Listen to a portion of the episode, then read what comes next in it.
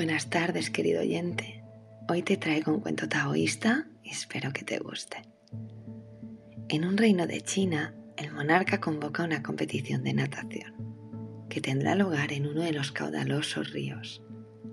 Se apuntan a la competición los mejores nadadores del reino.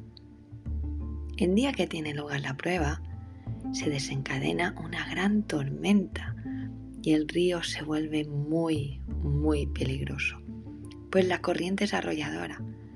Pero para no desairar al monarca, no se suspende la prueba. Se da la salida a la decena de nadadores que participaban en la prueba. Poco a poco, todos van abandonando. Unos porque están a punto de ser sumergidos por la corriente del río, otros porque las aguas les estrellan contra las piedras, otros porque no pueden resistir el cansancio. Pero he aquí que un nadador sigue la prueba, sorteando obstáculos, arrastrado de aquí para allá por las corrientes, unas veces por encima de las aguas y otras por debajo, pero sin renunciar, como sus compañeros a la prueba.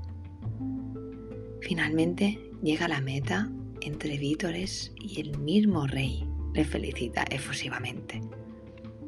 Cuando le pregunta con qué maestro ha aprendido a nadar tan bien y cómo ha conseguido vencer en la prueba, el hombre dice, pero si no sé nadar siquiera, iba por el camino, di un traspié y me precipité en las aguas del río. Eso es lo que pasó. Luego, en lugar de resistirme, hice todo lo contrario. Me dejé llevar por las aguas y permití que ellas hicieran conmigo.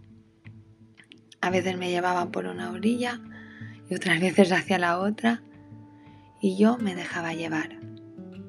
Otras veces me sumergían y luego me reflotaban y yo lo permitía, sin resistirme.